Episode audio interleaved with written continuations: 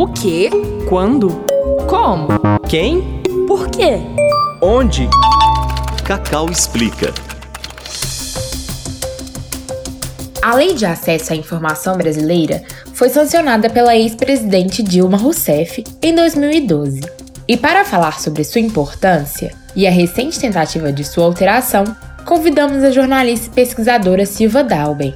E aí, qual a importância dessa lei de informação e por que ela significou um avanço na transparência do país?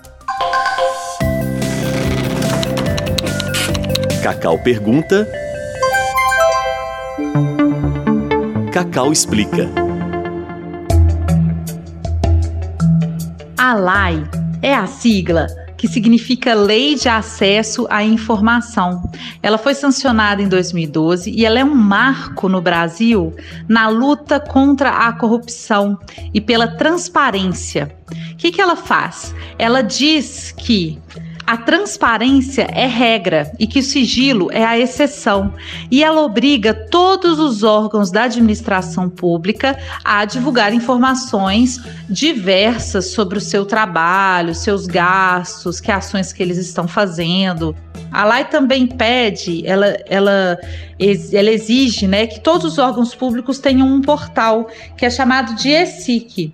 E qualquer cidadão pode solicitar àquele órgão público é, a disponibilidade de algum tipo de informação. Pode fazer uma pergunta e o órgão público tem 20 dias para responder a solicitação, mais 10 dias, prorrogável por mais 10 dias. Então, pelo menos em 30 dias, esse pedido tem que ser respondido.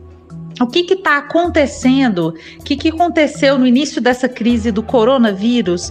Que é, foi um, um decreto né, que o Bolsonaro tentou editar, alterando esses prazos da lei.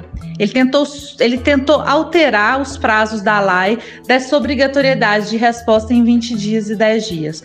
Mas isso não, não, deu certo, porque em dois ou três dias depois, o ministro Alexandre de Moraes suspendeu a determinação do presidente Bolsonaro e logo depois, um mês depois, ainda em abril deste ano, o STF confirmou a decisão do Alexandre de Moraes.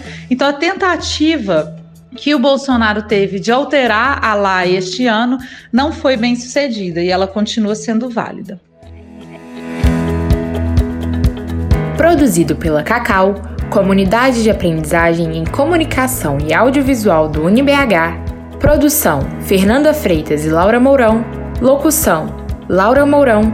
Trabalhos técnicos de Júnior Nikini. Cacau pergunta, Cacau explica.